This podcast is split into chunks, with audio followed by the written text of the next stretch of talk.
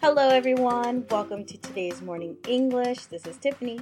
This is Winter. 欢迎大家收听今天的早安英文。In today's episode, we're going to talk about success. I think that it's something that is always a topic that's being brought up or something that people want to talk about.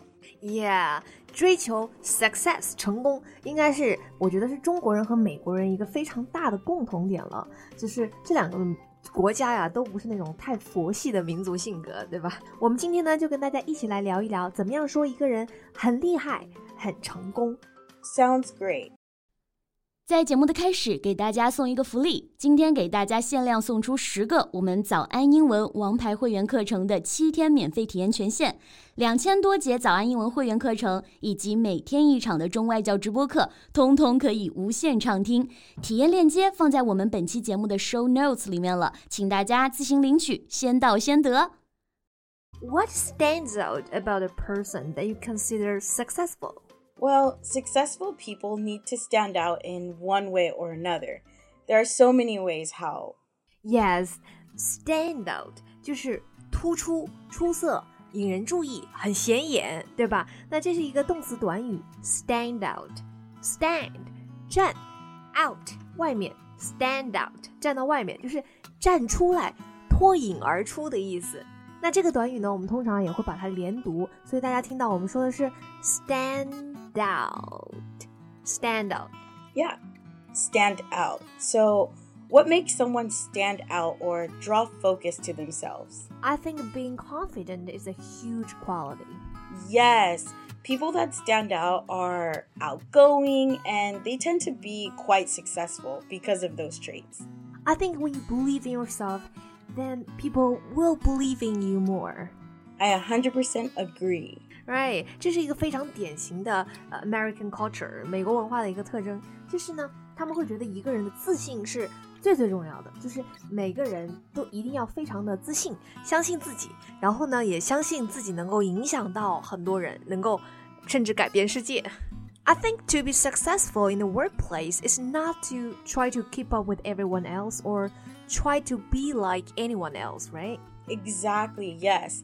That is something that makes you successful in the workplace, which is pretty important if you're an adult. yeah. Keep up with someone 就是呃做的跟什么什么人一样好，不落后于谁谁谁谁谁。可是呢，其实大家发现走入职场之后啊，真的就是一个啊、呃、马拉松的过程，不是像上学的时候啊、呃，每几个月就是一个学期，然后有期末考试。比较像是很多次的那种短跑，但是在职场竞争呢，其实真的就是一个长跑的过程。所以呢，我们应该不要总是将自己和别人比较，not to try to keep up with someone else，而是呢，应该要把自己的事情做好，兢兢业业，对吧？Time will tell. So, people who succeed in the world don't try to keep up with others. They only focus on competing with themselves and they try to be like the best versions of themselves. Yes，那能成功的人都知道，不能总是跟别人比较，而是应该跟自己比较，做最好的自己，right? Try to be the best versions of ourselves. Yeah, it's important to keep up with your peers, but going above and beyond is how you get to that successful status. Yeah, what about going above and beyond? Go above and beyond，这是一个口语里面非常常用的一个说法。Above 是在什么什么东西的上面，那 beyond 是在更远处。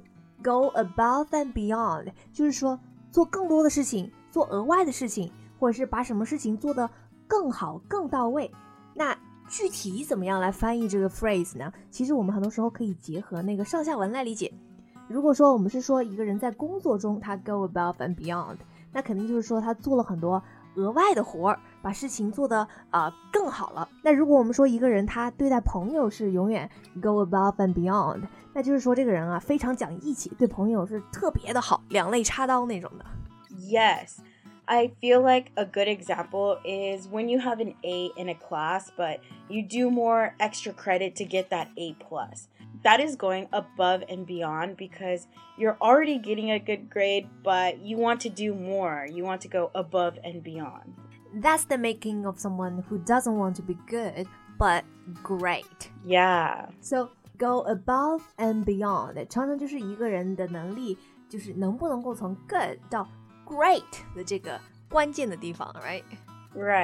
So, another example is when someone at the store helps you with finding something that you really need and staying with you to make sure that you get what you need. That worker must go above and beyond to please their customers because not all workers have to be that nice. right, right. Sometimes it's not about someone else telling you you're successful, but you yourself feel successful too. Yeah. So you going above and beyond will make you feel successful. Exactly. Well, the next phrase to talk about success is similar to go above and beyond, is to go the extra mile. 就是多走一英里，再走一英里，go the extra mile. Yes, some people that go the extra mile are seen as really hardworking people. Yeah, I believe someone that is going the extra mile probably wants to be successful.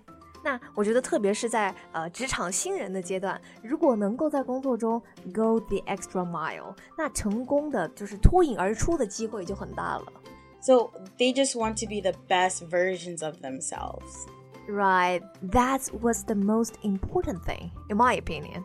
Yeah, same here. So keeping all these phrases in mind, you will come out on top when talking about success. Sometimes it's hard to climb a mountain, but when you make it to the top, you know you succeeded. You came out on top. Exactly. That's really how I remember the phrase come out on top um, is climbing the mountain. yeah. So I suggest you all think about how you can use these phrases for yourself. Do you go above and beyond when you're working on something? All right. 今天的这个话题非常励志哈。那刚才呢，Tiff 又讲到了另外的一个叫做 climb a mountain。其实美国人在讲就是追求成功、努力奋斗这个话题的时候啊，也经常会用 climb a mountain 来比喻。那啊，顺便呢，我也给大家推荐一首我很喜欢的一个英文老歌吧，也也是那种很励志的，就是 Miley Cyrus 的 Climb。Um, I think that's all the time we have for today. 今天的节目就到这里了。如果节目还听得不过瘾的话，也欢迎加入我们的早安英文会员。成为会员，您就可以无限畅听我们每天一场免费的中外教直播课，以及两千多节原创系统课程了。今天我们限量送出十个七天免费试听权限，试听链接放在我们本期节目的 show notes 里了，请大家自行领取，先到先得。Thank you for listening to today's morning English. This is Tiffany. This is Winter. See you next time. See you guys later. This podcast is from Morning English. 学口语就来早安英文。